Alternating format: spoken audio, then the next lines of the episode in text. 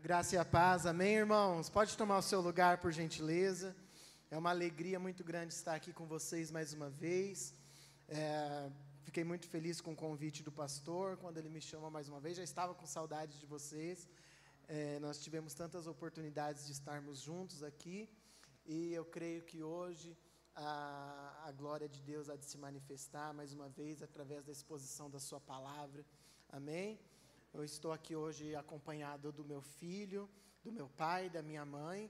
Coisa rara meus pais me acompanharem, eles vieram comigo hoje. Minha esposa ainda está trabalhando. Mas nós viemos aqui para servir os irmãos e receber juntamente com você da palavra de Deus. Amém? Abra sua Bíblia, por gentileza, na carta de Paulo aos Romanos, no capítulo 8, um texto muito conhecido dos irmãos cântico de vitória que o apóstolo Paulo escreveu em Romanos capítulo 8, a partir do versículo 31. É, quando o pastor me chamou, me convidou, me falou da série ah, Divinamente, para falar um pouco da, de, de questões da mente, né? entendi que o pastor estava me chamando é, como profissional, como psicólogo, mas estudando, fui estudar esse texto, logo que o pastor me chamou, estudei esse texto, o Senhor colocou no meu coração esse texto, algumas coisas que eu quero compartilhar com os irmãos. Como tudo que eu faço aqui na igreja de vocês, a gente não vai terminar. Certamente não vai dar tempo da gente terminar, se depender da bondade, da generosidade de vocês, vocês me escutam até meia-noite, né? Vocês são uma benção, mas eu não vou fazer isso com vocês. Né? Nós vamos terminar o culto no horário correto, mas vamos compartilhar aquilo que o Espírito preparou para nós. Amém? Amém? Amém? Você está com fome da palavra de Deus? Amém? Você tem sede? O Senhor vai falar com você. Amém? É, Romanos 8, a partir do versículo 31, diz assim: Que diremos, pois, acerca dessas coisas? Se Deus é por nós, quem será contra nós? Aquele que nem mesmo a seu próprio filho poupou, antes o entregou por todos nós, como não nos dará também com ele todas as coisas? Quem fará qualquer acusação contra os escolhidos de Deus? É Deus quem os justifica. Quem os condenará? Pois é Cristo que morreu, ou antes quem ressurgiu dentre os mortos, o qual está à direita de Deus e também intercede por nós. Quem nos separará do amor de Cristo? A tribulação, ou a angústia, ou a perseguição, ou a fome, ou a nudez, ou o perigo, ou a espada? Como está escrito: por amor de ti somos entregues à morte o dia todo. Fomos considerados como ovelhas para o matadouro. Em todas essas coisas, porém, somos mais do que vencedores, por aquele que nos amou. Pois estou certo de que nem a morte, nem a vida, nem os anjos, nem os principados, nem as potestades, nem o presente, nem o porvir, nem a altura, nem a profundidade, nem alguma outra criatura nos poderá separar do amor de Deus que está em Cristo Jesus, o nosso Senhor. Amém? Aleluia. Paulo então ele escreve e aqui em Romanos algumas pessoas consideram a carta de Romanos como o quinto evangelho por causa da exposição que Paulo faz aqui a respeito do Evangelho de Cristo Jesus. É uma carta teologicamente muito importante, porque ele lança aqui muitos fundamentos, muitos fundamentos da nossa fé, muitos fundamentos da graça de Deus. E ele escreve esse texto nos capítulos anteriores, nos falando sobre a graça, sobre a lei sobre a diferença de andar na lei, de andar na graça, de ter vitória sobre o pecado, de lidar com a carne. E aqui ele começa em Romanos 8 a res, falando a respeito da filiação divina, que pelo Espírito Santo podemos compreender, podemos ter revelação que somos filhos de Deus e que somos filhos, somos também herdeiros de Deus, herdeiros de Deus e co-herdeiros juntamente com Cristo Jesus. E Paulo está nos falando a respeito da vida aqui na terra e ele fala de circunstâncias das situações que passamos nas nossas vidas, e ele fala que todas elas contribuem para o bem daqueles que amam ao Senhor, contribuem para que cumpramos o seu propósito. E ele falando sobre essas circunstâncias, ele chega nesse versículo que nós começamos lendo, versículo 31, ele diz que diremos, pois, acerca dessas coisas. Que coisas? As circunstâncias as coisas que vivemos na nossa vida. Se Deus é por nós, quem será contra nós? O que nós vamos dizer sobre as coisas que nós passamos? Uma das coisas que mais me impressionam é como o crente se choca quando passa por situações que são normais da vida. E é sobre isso que eu quero te falar que às vezes nós nos chocamos e ficamos impressionados, ficamos surpresos quando alguma coisa ruim nos acontece. Como se coisas ruins acontecerem não fizesse parte da nossa vida. Não crentes também acham isso. Mas muitas vezes os crentes, pior ainda, em se surpreender quando coisas corriqueiras nos acontecem. Nós achamos às vezes que é possível ter controle da nossa vida. E nós planejamos a nossa vida e imaginamos que, se eu fizer tudo dessa forma e direitinho e desse jeito, eu vou me protegendo de circunstâncias, vou me protegendo de situações difíceis, vou me protegendo de situações ruins, e aí quando algo ruim acontece, eu falo: nossa, onde foi que eu errei? Não é essa a pergunta? Quando, por exemplo, na criação de um filho, um filho cresce e se desvia daquilo que você imaginou para ele, e aí você se choca. E uma coisa que me impressiona muito é como os pais se chocam com os filhos. E eu acho engraçado, e esses dias eu, eu, eu falava para alguém, pensando em tantos pais que me procuram, eu dizia, eu acho que os pais estão muito mimados. Porque eles arregalam os olhos e falam: ah, Meu filho está acontecendo isso, doutor, atende meu filho. E aí eu atendo aquele pai, quando eu trago aquele filho para o consultório, eu atendo aquele filho, eu tenho que voltar para aquele pai e dizer: Seu filho não tem nada. O doido é você. É só uma criança normal é só um adolescente passando pela adolescência.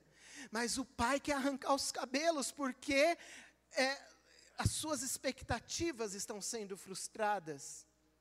O problema não está nas circunstâncias, mas nas suas expectativas de uma vida maravilhosa aqui na terra.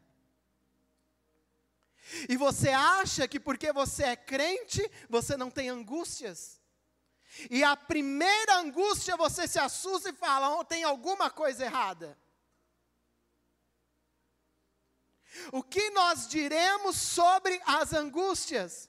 O que nós diremos sobre as tribulações, que nós vamos falar daqui a pouco? O que nós diremos sobre as circunstâncias? O que nós diremos sobre as doenças? Eu cheguei aqui, os irmãos estavam orando por cura, e muitos irmãos aqui foram curados, e glória a Deus, porque é esse ambiente de acontecer curas mesmo. Mas e quando a cura não acontece, o que nós diremos sobre essas coisas? O que nós diremos sobre um filho criado na igreja, que cresce e faz tudo ao contrário do que a gente ensinou? O que nós diremos sobre um casamento? Você casou na igreja, fez tudo certinho, fez tudo como diz a cartilha, e lá no meio dos anos o seu casamento começa a entrar na falência. O que nós diremos sobre o desemprego? O que nós diremos sobre coisas ruins nos acontecendo? O que nós diremos sobre o luto? Quando um familiar morre, nós vamos falar o que sobre essas coisas? Porque o que a minha mensagem para você hoje, se eu fosse resumir tudo que eu tenho para te dizer, que o Espírito quer te falar, é que essas coisas vão acontecer. Se você não está passando por um momento difícil na sua vida, eu tenho uma notícia para te dar que você não veio na igreja para escutar essa notícia, mas eu quero te dar uma notícia: vai chegar os dias difíceis. As coisas ruins vão acontecer. Porque Jesus não promete uma vida simples, fácil. Ele disse: No mundo tereis. Não pode ser uma novidade quando passamos por aflições. É novidade porque estamos cheios de expectativas em uma vida maravilhosa aqui na terra. A nossa pátria não é aqui. Antes de ser brasileiro, eu sou um cidadão do céu. E quantos de nós ficamos sem dormir no dia das eleições por causa do resultado? Porque nós esquecemos da palavra. Se Deus é por nós. É isso que não pode sair da sua mente, é isso que você não pode perder de vista. Estou passando por circunstâncias difíceis, estou passando por dias difíceis, mas eu estou do lado vencedor. Se Deus é por mim, quem será contra mim? Sabe o que Deus está nos dizendo através da Sua palavra? Que nós passamos por situações difíceis, mas essas situações não vão nos matar não vão nos destruir. E quando eu falo que não vão nos matar, eu quero te dizer, não vão nos mandar para o inferno. Sabe o que Deus está dizendo? Você vai passar por um monte de situação difícil, mas do pior eu te livrei, você vai para o céu no final das contas, há uma coroa de glória reservada para você. O fim da sua história já está escrito. Nós somos aqueles que conhecemos o final da história. E o final da história é eu no céu recebendo uma recompensa. E é nisso que os meus olhos estão. Agora, sobre todas as outras circunstâncias, eu não tenho certeza de nada. E eu não vou me abalar por causa disso. Deus tem uma vida de vitória para nós, mas a questão é o que é vitória para Deus e o que é vitória para você. Vitória é vencer o diabo. Deus não quer que você viva uma vida de derrota. Mas sabe o que é uma vida cristã derrotada? É você ser um crente que não consegue vencer o pecado. Isso é derrota, pobreza não. Os apóstolos passaram por escassez. Eu acho lindo o texto, e a gente vai continuar lendo aqui. Mas a primeira chave é: Deus é por mim. Deus é por nós. Me lembra da passagem em que os discípulos estavam no barco. E Jesus estava dormindo. Não é engraçado? E eles se desesperam. E quando eles vão acordar Jesus, qual que é a fala deles? Mestre, não te importas que perecemos? Quando eles falam isso para Jesus, é denunciada a crença deles. Um Deus que não se importa. A sua grande tentação no meio da tempestade é achar que Jesus não se importa.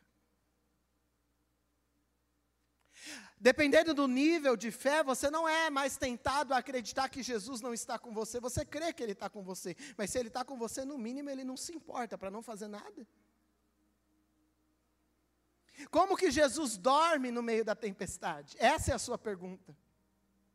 Como pode eu tenho um Deus todo-poderoso na minha vida e eu passando por essa tempestade e Ele não faz nada? Não te importa que perecemos? Jesus acorda e fala: Gente, que fé é essa? Vocês não entenderam nada sobre o que é andar comigo.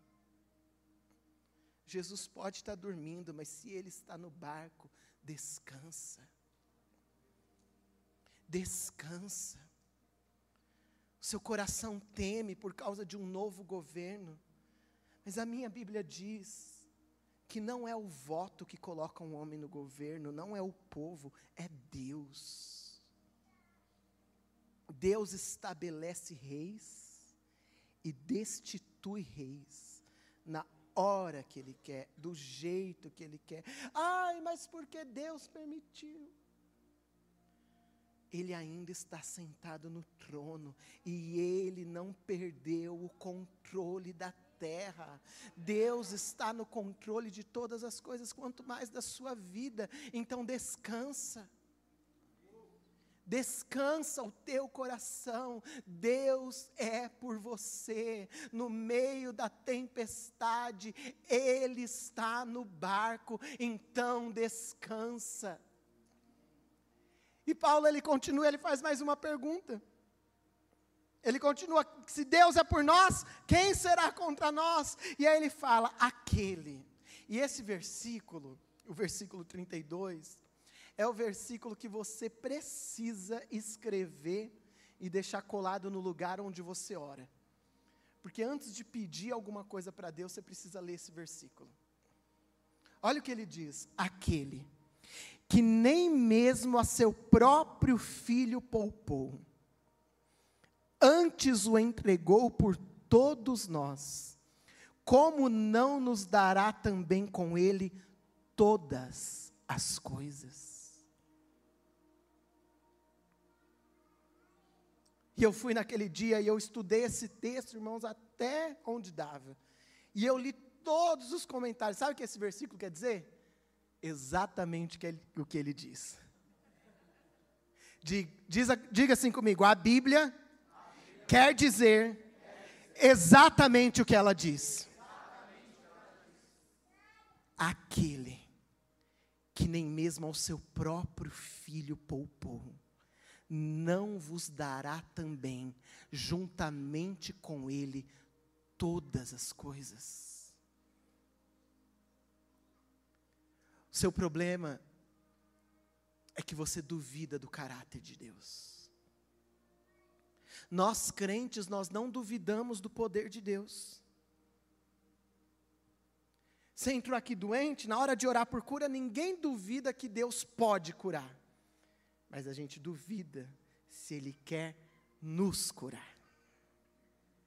Eu não duvido que Deus pode, eu duvido se Ele quer para mim. Sabe por quê? Porque eu não tenho certeza do quanto Ele me ama eu não tenho certeza da sua bondade.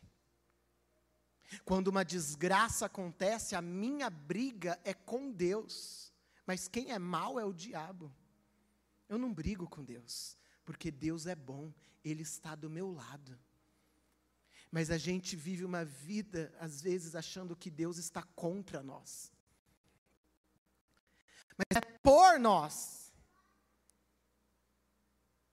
A gente acha que Deus é, aquele, é aquela voz dentro de nós. Presta atenção nisso, eu cresci desde pequeno. E aqui eu já, já estou indo para os próximos versículos. Desde pequeno, ouvindo que o Espírito Santo é aquela voz dentro de mim que me fala que eu pequei. Mas a voz dentro de mim que fala que eu pequei é a voz do diabo.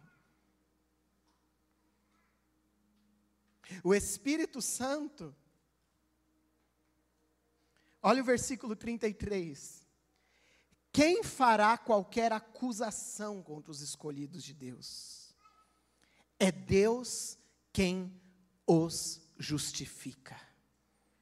O Espírito Santo convence o mundo do pecado. Mas o crente, ele convence da justiça. A voz que fica porque o diabo ele não vem no dia que você peca. O diabo vem no dia da tribulação. É o diabo que fala, na hora que acontece, ele fala, não dizimou. Ele fala dentro de você, estou orando pouco. Nunca mais jejuei. Tem três cultos que eu não vou. Essa não é a voz de Deus dentro de você. Quem é o acusador? O diabo mente, mas o nome dele não é mentiroso. Ele rouba, mas o nome dele não é ladrão. Ele mata, mas o nome dele não é assassino. O nome dele é Satanás, do original Hassatan, que significa o acusador. A principal função de Satanás é te acusar. O que é acusação? É explicar por que as coisas estão acontecendo do jeito que estão acontecendo. Essa busca de explicação por que eu estou passando por essa situação é o próprio Satanás na sua mente, querendo encontrar erros em você que justifiquem os seus problemas. Mas sabe qual é o problema de, just, de justificar seus problemas com seus próprios erros? É porque no dia da vitória você vai justificar com seus acertos e não vai dar glória para Deus. Porque se a tribulação é por causa de mim, a vitória também é por causa de mim. Mas depois da cruz, eu não sou mais o protagonista da história. É Deus que te justifica. O que é justifica? Te torna justo. Sabe o que é ser justo? É mais do que ser perdoado. Ser justo significa que Deus te vê como se você nunca houvesse pecado. É assim que Deus te vê, porque Ele te vê em Cristo. Diga, eu estou em Cristo. Revestido de Cristo. Quando Adão e Eva pecaram, eles tentaram coser, que significa costurar, folhas de figueira para tampar sua própria nudez. E aí Deus chega, Adão, onde estás? Estou nu e me escondi. E aí Deus percebe o que acontece, e a Bíblia diz que Deus os cobre com peles de animais. É a primeira menção na Bíblia de derramamento de sangue. Porque se a Bíblia diz que Deus os cobriu com pele de animais, então Deus sacrificou um animal. Deus derramou o sangue do cordeiro no Éden para cobrir o homem. Uma vez que o homem está coberto com a pele do cordeiro, ao vê-lo, Deus não vê a sua nudez, mas Deus vê o cordeiro. Isso é um tipo daquilo que Jesus vai fazer. Vós já vos revestistes de Cristo. O que significa, quando Deus te olha, Ele não vê você. Porque se Deus te olhasse e visse você, nenhuma oração sua seria atendida. Porque em você só há imperfeição. Só há limitação. Ah, Bruno, é porque eu não oro o suficiente. Me fala uma coisa: quanto de oração é suficiente?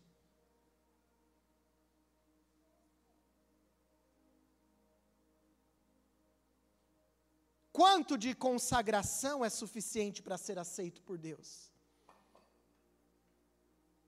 Quanto de santidade, quanto eu tenho que me esforçar? Não dá. É humanamente impossível ser aceito por Deus pelos próprios méritos. Portanto, Deus não te exige obras, Deus te exigiu uma coisa: que você seja revestido de Cristo. Pela sua fé na obra do Calvário, Cristo te reveste. E quando você chega diante de Deus, Ele não vê você, Ele vê o cordeiro. Isso é ser justificado, porque ele vê o cordeiro, ele vê nunca houve pecado. Aí ele te atende. Porque Deus só abençoa quem merece. E quem merece? Jesus. Ou eu vou diante de Deus com fé na obra do Calvário, ou eu não posso chegar diante de Deus. Porque nenhuma obra te justifica. Não somos justificados pelas obras. O que significa isso? Nada de bom que você faça apaga o mal que você fez. O que apaga o mal? O sangue. Então eu vou revestido do sangue. E aí é por isso que a gente pode fazer o que diz em Hebreus: entrar com ousadia diante do trono da graça.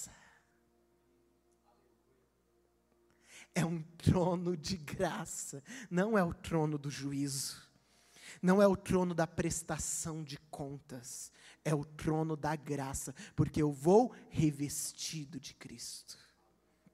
Aí, você entende o que eu li no versículo 32? Aquele que nem a seu próprio filho poupou, ele deu Jesus quando nada disso que eu estou pregando para você tinha acontecido.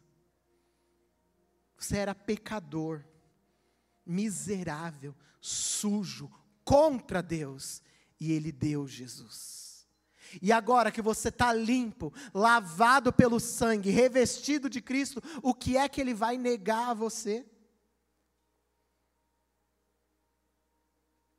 Você percebe?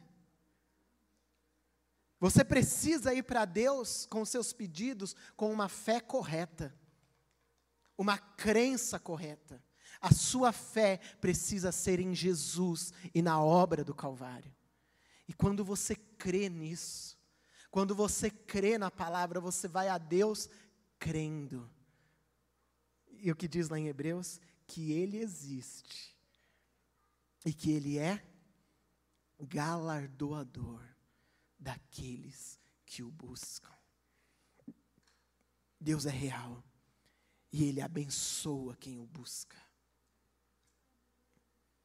Deus quer te dar coisas.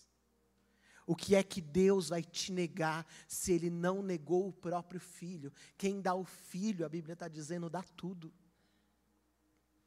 Aquele que deu seu próprio filho pode te dar qualquer outra coisa, não vai te negar outra coisa. Ele não negou o próprio filho. E olha o que a Bíblia continua dizendo: Quem os condenará? Pois é Cristo quem morreu.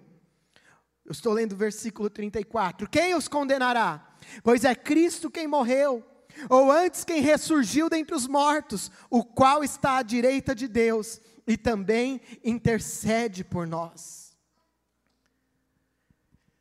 Ser condenado significa aceitar uma vida de derrota. Que é isso que eu estou dizendo para você. Quando você olha para você, você aceita a condição que você está, porque você merece viver aquilo.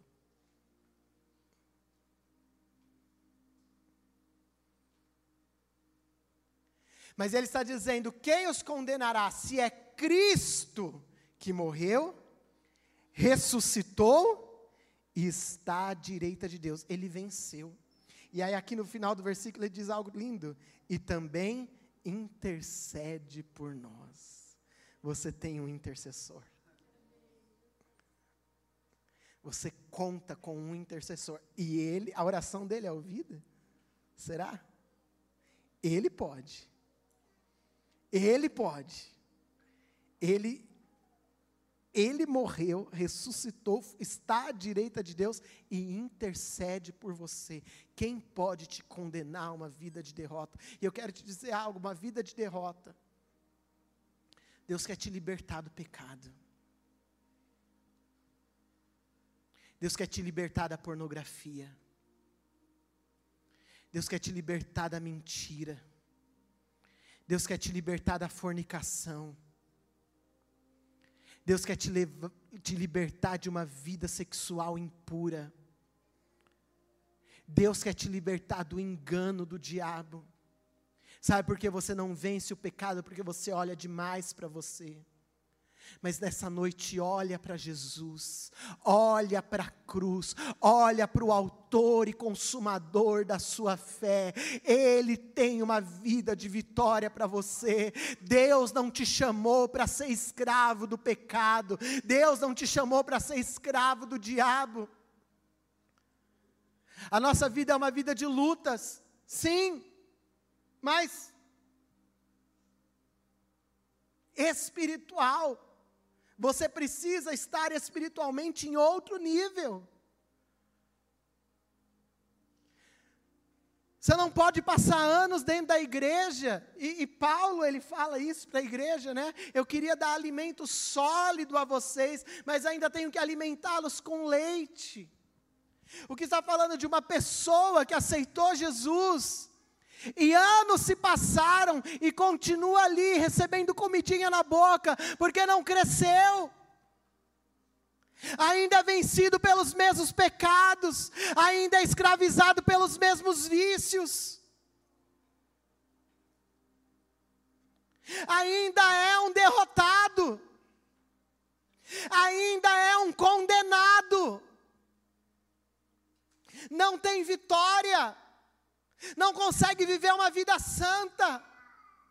E veja o que eu estou te dizendo: a vida de santidade não é condição para a vitória.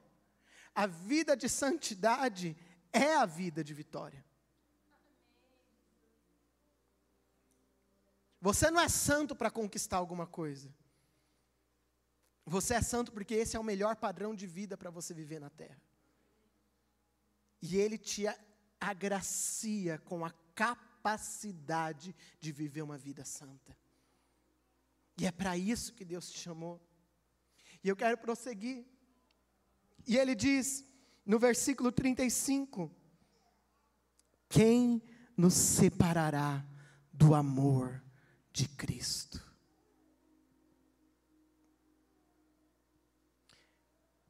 O Espírito Santo quer que você saia daqui nessa noite com a convicção de que você é amado. De que você é alvo do amor de Cristo. Porque a certeza de que eu sou amado me sustenta nas horas mais difíceis na hora da pressão. Eu sou sustentado quando eu sei que eu sou amado. E a luta do diabo é para fazer você duvidar do amor de Deus por você. A luta do diabo é para fazer você duvidar da importância que você tem para Ele. Mas a Bíblia diz que Cristo amou a igreja a ponto de dar a sua vida por ela.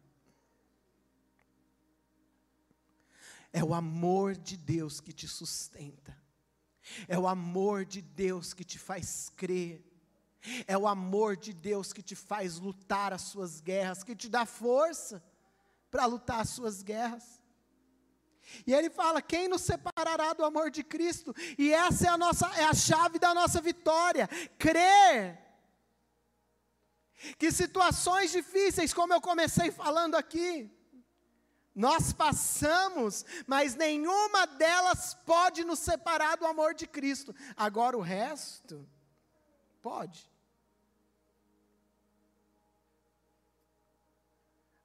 Os dias difíceis, os pastores estão aqui. E são tão experientes, não é? Quantos dias difíceis já não passaram? E tem luta não é verdade? Que a gente sai dela, mas fica cicatriz.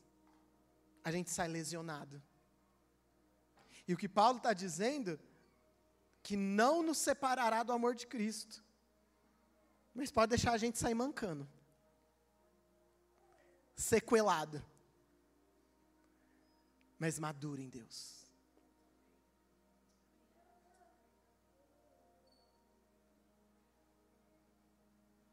Eu quero que você hoje, que está me ouvindo aqui, dê um passo em direção à maturidade.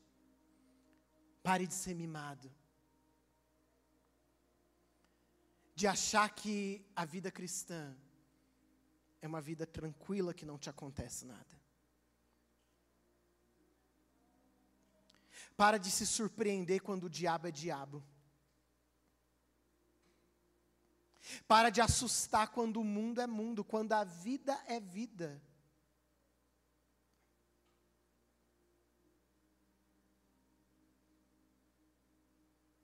Porque as tribulações, e aí ele fala: quem nos separará do amor de Cristo? É a primeira coisa que ele fala: a tribulação.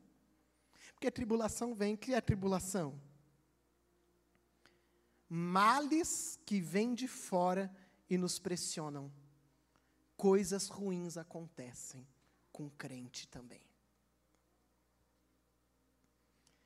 A gente passa por tribulação. Tribulação é a tempestade. Tribulação é o desemprego repentino, é a empresa que fale, é o diagnóstico do marido que surge do nada, é o filho que se desvia, é o vício, é tanta coisa que entra na nossa casa que a gente fala: nossa, mas Deus não era comigo? É, é os discípulos no meio da tempestade, isso é a tribulação.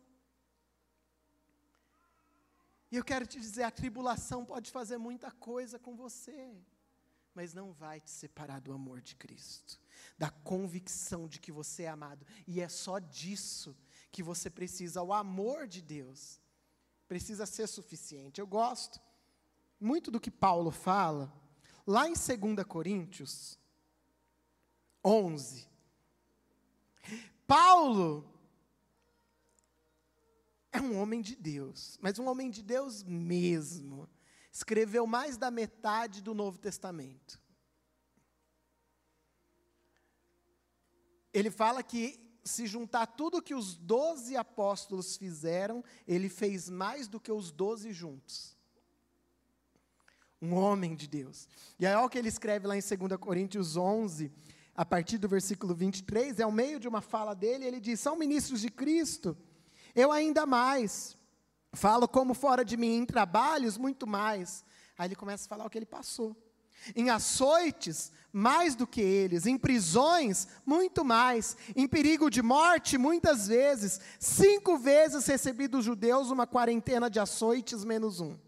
Três vezes fui açoitado com varas. Uma vez fui apedrejado. Três vezes sofri naufrágio. Uma noite e um dia passei no abismo, em viagem muitas vezes, em perigos de rios, em perigos de assaltantes, em perigos entre patrícios, em perigos dos gentios, em perigos na cidade, em perigos no deserto, em perigos no mar, em perigos entre os falsos irmãos em trabalhos e fadiga, em vigílias muitas vezes, em fome e sede, em jejum muitas vezes, em frio e nudez além das coisas exteriores, para aqui um pouquinho.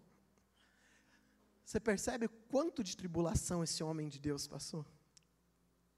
E você quer ser um crente que vai ser poupado. Não é?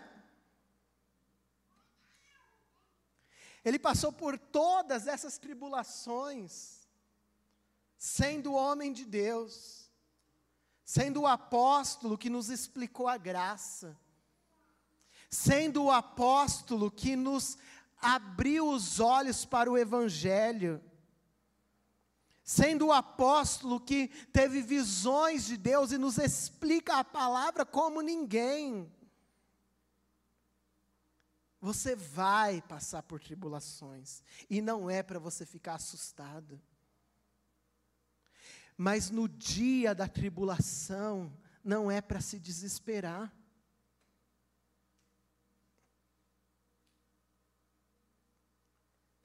Você desespera, porque você não está firmado, porque os seus olhos estão no mundo. Você desespera porque você não está olhando para Cristo. Você desespera porque sua esperança não é o céu. Você desespera porque você não tem certeza que você é amado. Você desespera porque você vê Jesus dormindo no barco e você acha que é porque ele te esqueceu, porque ele não liga para você. Você desespera porque você não é alimentado pela palavra, você desespera porque você não tem uma vida de comunhão, você não está fortalecido. Mas a palavra dessa noite é para você não se desesperar quando você passar por alguma tribulação. É claro que você vai abalar, mas não se desesperar. Ah, eu fui assaltado. Aí esses dias alguém falava, ah, eu fui assaltado, eu não acredito, como pode? Ele veio, pegou minha bolsa, como pode? Como pode? Você mora no Brasil. Um dos países mais violentos do mundo. Se você for assaltado, você vai ficar assustado, vai ficar mal. Tudo bem, mas não é para ficar surpreso. Entende o que eu estou querendo dizer? Você está no mundo. Tribulações acontecem. Ah, porque tem um irmão falso lá na igreja. Você vai mudar de igreja mesmo? Na outra você vai encontrar dez. Ah, como pode existir gente falsa? Porque é gente. Ah, porque eu descobri que o meu pastor é gente. E você se surpreende porque quando você se decepciona com alguém, isso aqui era um tópico na frente. Quando você se decepciona com alguém, a culpa é sua. Porque você pôs expectativas em quem você não deveria ter posto. Você construiu uma imagem de alguém ali que não existe. E a gente faz isso muito com o pastor, não faz? Fala, faço. É, que vocês estão fingindo que não faz. A gente faz que a gente, a, gente olha que o pastor sendo usado por Deus, a gente fala, imagina, esse homem nunca vai me ofender. Crente menino, amadureça, amadureça, cresça. Tribulações, Paulo passou por um monte, pressões da vida, e, e as pressões da vida vêm para nos mostrar mesmo que a gente não pode confiar em nada nessa terra. Às vezes você tem lá a sua empresa e a sua fonte de renda e está dando certo, e você faz certo, administra do jeito certo, tem um time maravilhoso, mas quem garante que ela não pode quebrar? Não, Bruno, não fala isso, bate na madeira, não fala uma coisa dessa nem por brincadeira. Pode! Porque nada nesse mundo é seguro. Não, mas eu tenho meu empreguinho. Nada nesse mundo é seguro. Nós passamos por tribulações, e quando essa tribulação vier, e eu dou um passo além, não só passamos por tribulações, como essas tribulações nos atingem e nos pressionam. É, são elas que vão nos fazer chegar lá nos cabelinhos brancos com maturidade e com uma outra visão de vida.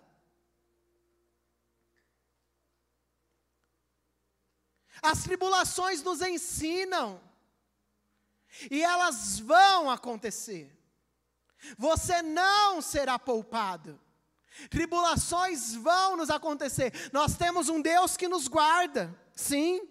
Tem anjos ao nosso redor, sim. O sangue de Jesus nos cobre e nos livra do mal, sim.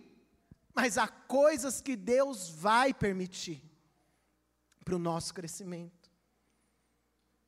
Imagine se Paulo fosse deixar de crer em Deus. Ele fala, né? Naufrágio duas vezes. Gente, quanta situação. E aqui no texto continua, né, no versículo, voltando para Romanos, Romanos 8, 35. Quem nos separará do amor de Cristo? A tribulação, ou seja, os males que nos pressionam ao nosso redor? Não, não vão nos separar do amor de Cristo. E ele continua, ou a angústia. E a angústia é um paralelo para a tribulação. Porque a tribulação fala dos males que ocorrem à nossa volta e nos pressionam. E angústia fala de males internos que nos pressionam. O pastor me chamou para falar só disso. A gente não é atribulado só pelas coisas exteriores.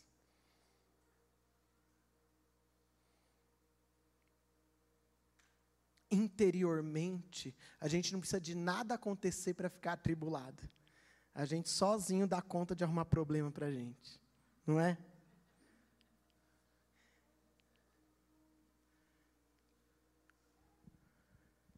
Só que se tem crente que acha que porque é crente não passa por tribulação, muito mais crentes acham que não podem ser angustiados porque são crentes. Eu não, não vou abrir por causa do tempo, mas lá também em 2 Coríntios, eu falei que não ia abrir, mas já estou abrindo. Lá em 2 Coríntios também, no capítulo 4, tem um versículo que eu sou apaixonado, que ele diz assim: Temos, porém, 4:7, temos, porém, este tesouro em vasos de barro, para que a excelência do poder seja de Deus e não de nós. A Bíblia vai afirmar no Novo Testamento o tempo todo que nós temos um tesouro, que é Cristo em nós. Mas ter Cristo em nós não faz com que deixemos de ser vasos de barro. Fomos feitos de barro. A nossa carne não se converte. E nós temos que lidar com as tribulações de ser humanos. Somos pessoas, nos entristecemos, deprimimos, nos angustiamos, ficamos mal. E a gente está numa era em que ninguém mais fica triste, a pessoa fica deprimida o que, que eu quero dizer com isso? Não tem criança agitada, tem TDAH. Não é? Deixa eu falar para você. Às vezes é só uma criança agitada mesmo. Às vezes não, na maioria das vezes. Na maioria das vezes é só uma tristeza que você está passando e tem que sentir. Não tem que se medicar para parar de sentir. E na nossa geração, tudo a gente medica. Tudo é remédio. Isso é um grande problema. Porque é uma geração que não pode sofrer. Porque a gente tem remédio para tudo. Há casos que vão precisar de remédio? Sim. Mas não é todas as vezes. É quando se torna algo crônico, que não tem saída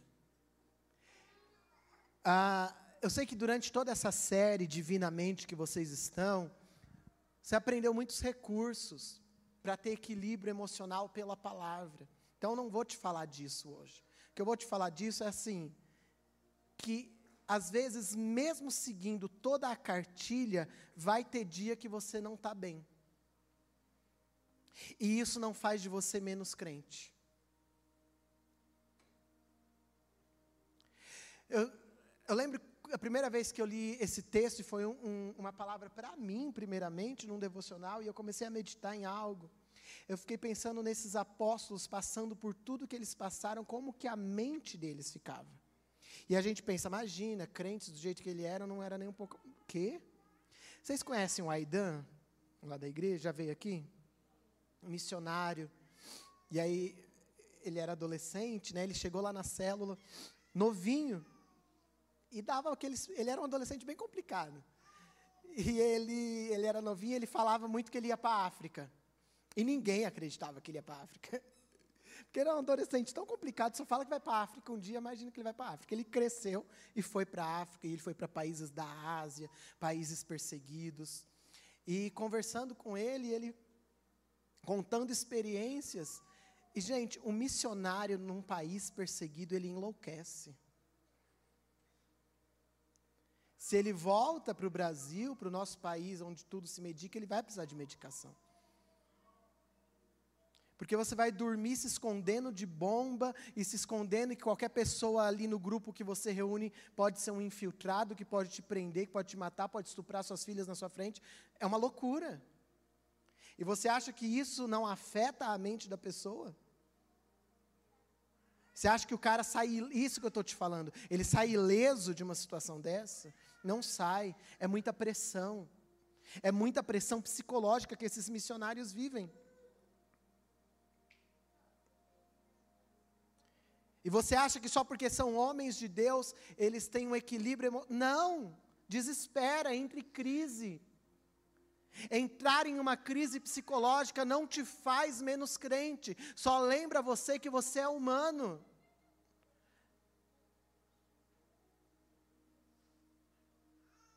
No ano, foi, isso foi antes da um dado de antes da pandemia, em um ano, foram noticiados seis pastores que se suicidaram. Aí será que é porque esse pastor não estava orando, não estava lendo a Bíblia, não era um homem de Deus de verdade? Não! As pressões podem nos enlouquecer sim. E você não deixa de ser um homem e uma mulher de Deus, porque a sua mente não está no momento mais equilibrado da vida. Eu estou aqui para te lembrar que antes de irmos para o céu, somos humanos e tem coisa que é física. Você não gripa. E quando você fica gripado, você acha que você está menos crente, é porque eu não orei. Você nem pensa, porque gripe é uma coisa comum. Os males psíquicos também são. Ai, preciso procurar um médico tomar remédio que eu estou tendo crise de ansiedade. Já ouviu isso? Todo mundo agora tem, não tem? Tá, procura ajuda. Eu não estou aqui falando para você não procurar ajuda. Eu estou falando para você parar de achar que você é um anormal, porque você sofre. E nós achamos que somos anormais quando sofremos, porque ninguém que sofre conta. Então, quando nós sofremos, nós achamos que somos únicos. E aqui dentro da igreja eu sou o único que passo por XYZ. Porque ninguém sobe aqui para contar que está enfrentando uma depressão. Ninguém sobe aqui para falar que está tendo crises de pânico. Ninguém sobe aqui para falar que está quase enlouquecendo. Ah, então, como só contam vitória, a gente acha que a vida cristã é só a parte de vitória. E essas partes ficou para a gente só eu e tem alguma coisa de errado comigo. Tem algo faltando. Às vezes não tem, às vezes está tudo no lugar e você, porque é um ser humano, vai sofrer. Tem depressão que desperta por causa de uma situação muito ruim que passou. Tem depressão que é genética. Tem depressão que é uma alimentação ruim. Tem depressão, sabia que é só anemia, é só falta de vitamina? E só está precisando suplementar? Porque você é corpo. E se não tiver vitamina, deprime. Você não é menos crente porque deprimiu. Você não é menos crente se você precisa de ajuda de um profissional. Você é um humano. No céu não vai ter psicólogo, porque não vai precisar mas aqui tem porque aqui precisa.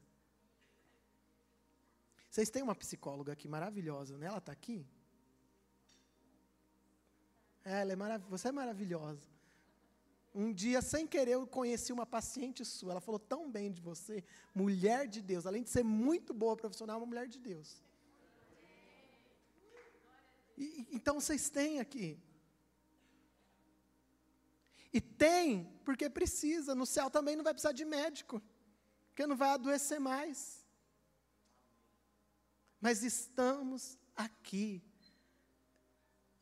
Bruno, você tem alguma boa notícia para nós? Você está dando uma notícia para a gente? A, a boa notícia é isso aqui que Paulo escreveu porque nem a tribulação, nem a angústia te separará do amor de Cristo. Existe algo dentro de você que fica intacto.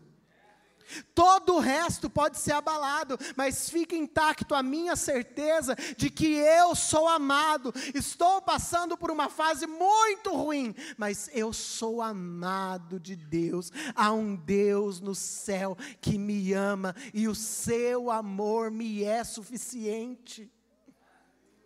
Ninguém pode te separar desse amor. Sabe, se eu sou amado, eu sou visto. Há um Deus no céu que me ama e que me vê. E eu vou terminar aqui, não, eu falei para vocês que não ia terminar, né? Eu vou parar por aqui por causa do nosso tempo. E ele fala: Quem nos separará do amor de Cristo? A tribulação, ou a angústia, ou a perseguição? A tribulação, males que acontecem à nossa volta nos pressionam. Angústia, males dentro de nós que também nos pressionam. Perseguição está falando de ataques da maldade humana. Tem gente ruim no mundo. Tem gente doente no mundo. Tem gente que vai te trair. Eu, eu, isso que eu ia falando naquele momento, e eu termino aqui. Tem gente que vai te decepcionar. Dentro da igreja, tem gente que vai falar mal de você. A gente não fica falando que a igreja é uma família, vocês falam isso aqui? Sua família é bonitinha? Seus irmãos? É uma união linda sua família, não é? Ninguém briga, ninguém se inveja, ninguém se maltrata, ninguém se bate, ninguém briga pelo terreno da avó, ninguém dá problema. Nós somos uma família. Mas na igreja vão falar mal de mim. Na sua família alguém já falou mal de você? Nunca, né? Nunca fizeram um grupo sem você. Vão fazer na igreja também.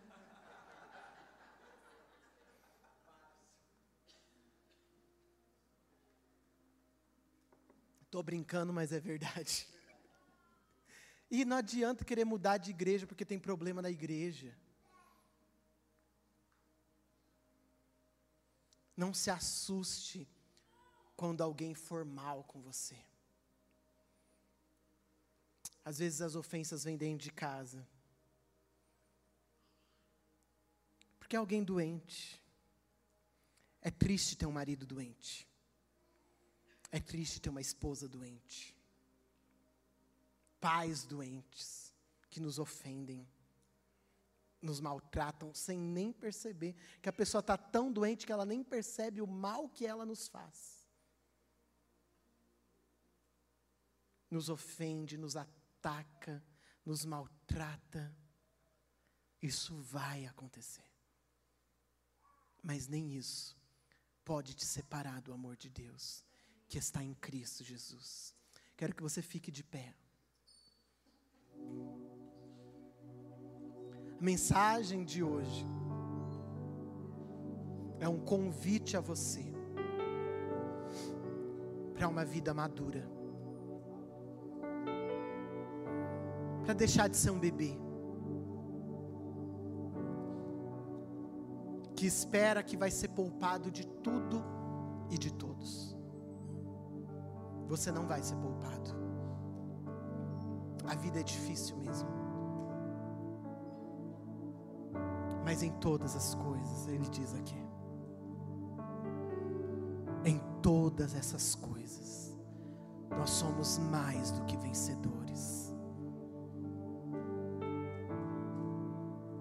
E ser mais do que vencedor não é ser poupado, é ser como Cristo. Cristo não foi poupado de tantas coisas. Cristo passou por momentos de escassez, momentos de falta. Cristo passou por traição. Cristo teve que suportar seus amigos próximos doentes. No momento que ele mais precisou, os melhores amigos dormiram. Não foi? mas em todas as coisas ele venceu. A Bíblia diz que nós não temos um sumo sacerdote que não possa se compadecer de nós. Antes um que em tudo, presta atenção, em tudo foi tentado, mas não pecou. As tribulações, as angústias, as perseguições, elas servem para nos fazer mais parecidos com Ele.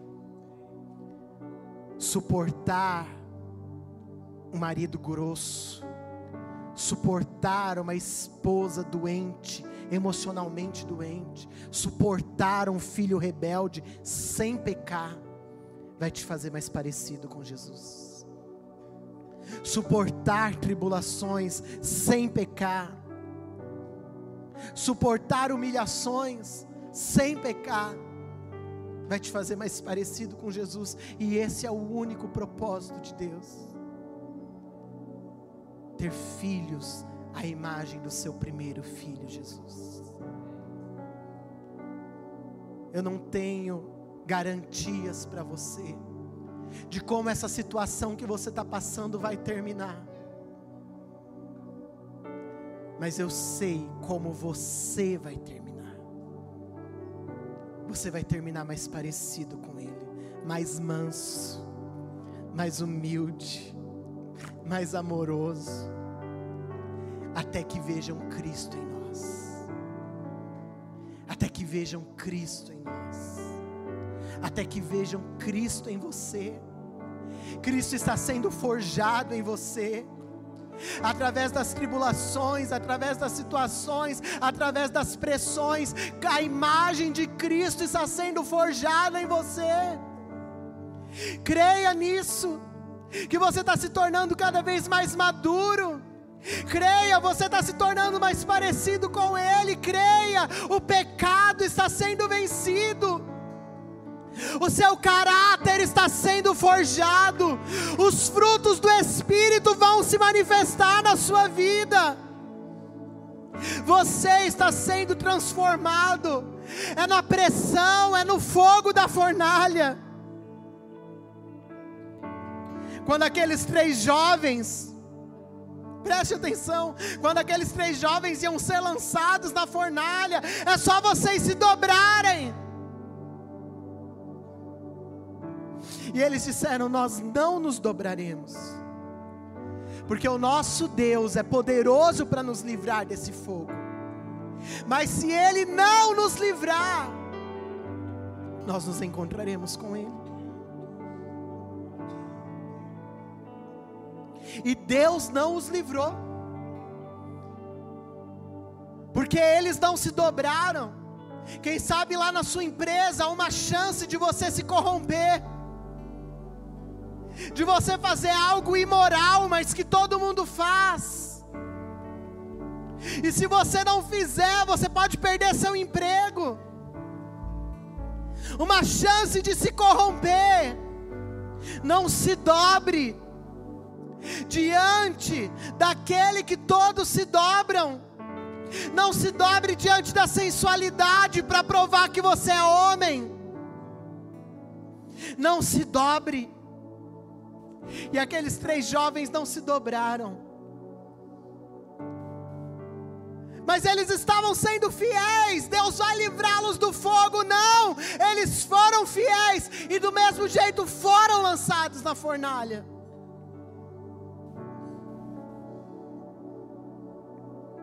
Mas o fogo não os consumiu. As tribulações não vão te matar ser fiel a Deus. Lá em Hebreus fala: vocês ainda não venceram o pecado a ponto de derramar sangue. Mas tem gente do outro lado do mundo morrendo por Jesus. O que te custa vencer as pressões da carne para permanecer santo?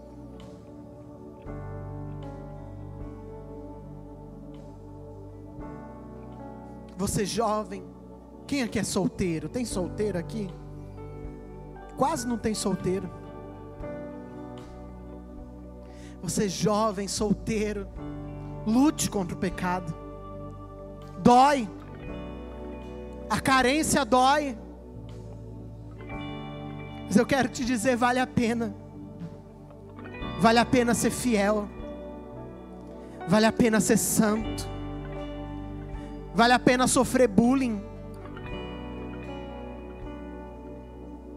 Vale a pena não se vender, vale a pena não se dobrar. Hoje eu tenho uma família, mas eu já fui solteiro. Eu já contei para vocês, né? Eu dei meu primeiro beijo no altar. Deus, eu tenho uma coisa para te contar. A gente não é tentado só quando solteiro, não. É a vida inteira. A carne vai gritar a vida inteira. O pecado vai te fazer convites para que, se você se vender, se você se dobrar, a tribulação vai amenizar. Não pegue atalhos para prosperar nesse mundo. Não vale a pena pegar atalhos para ficar mais rico. Não vale a pena pegar atalhos para terminar primeiro. E aqueles homens não se venderam, foram lançados na fornalha. E o rei olhou lá para dentro e ele dizia: Mas nós não jogamos só três na fornalha. Eis que eu vejo um quarto homem semelhante ao filho dos deuses. Você vai para a fornalha, mas você não vai sozinho. Você vai passar por dias difíceis, mas você não estará sozinho. Eis que estarei convosco todos os dias até a consumação dos séculos. Jesus está no barco com você, em meio à tempestade, Ele está com você.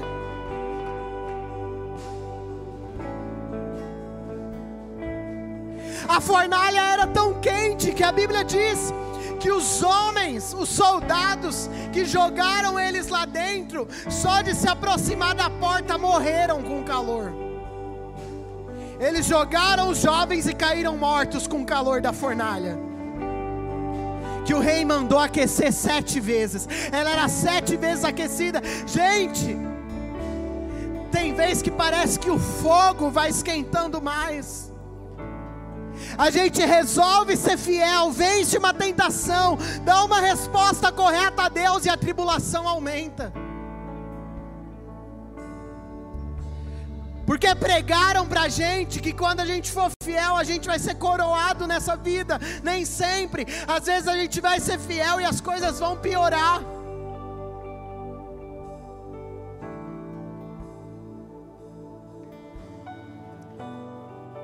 E a situação que nós vivemos no país, falaram: não, Deus está nos pressionando porque Ele quer que a igreja ore e jejue. A igreja orou, jejuou e a fornalha superaqueceu.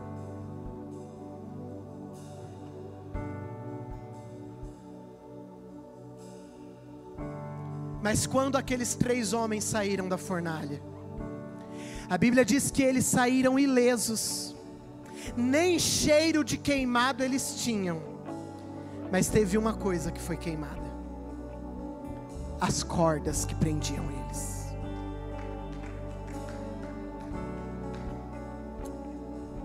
É por isso que Deus não nos livra de todas as fornalhas. É por isso que Deus não nos livra de todas as fornalhas. Porque às vezes é só no meio do fogo que você vai ser liberto. É no meio do fogo que Ele vai te fazer mais livre do pecado. É no meio do fogo que Ele vai te fazer mais livre. E as cordas vão ser queimadas, as cordas vão ser consumidas. Deus permite fornalhas para te fazer mais do que vencedor em Cristo Jesus. Então creia nisso nessa noite. Creia nisso nessa noite. Daquilo que o Senhor não te livra é para trazer libertações internas para você. Das tribulações que Ele não te livra é para te fazer mais livre de você mesmo.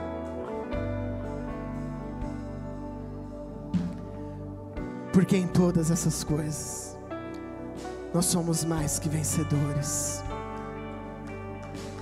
e nada poderá nos separar do amor de Deus que está em Cristo Jesus, o nosso Senhor. Amém. Amém. Deus abençoe vocês.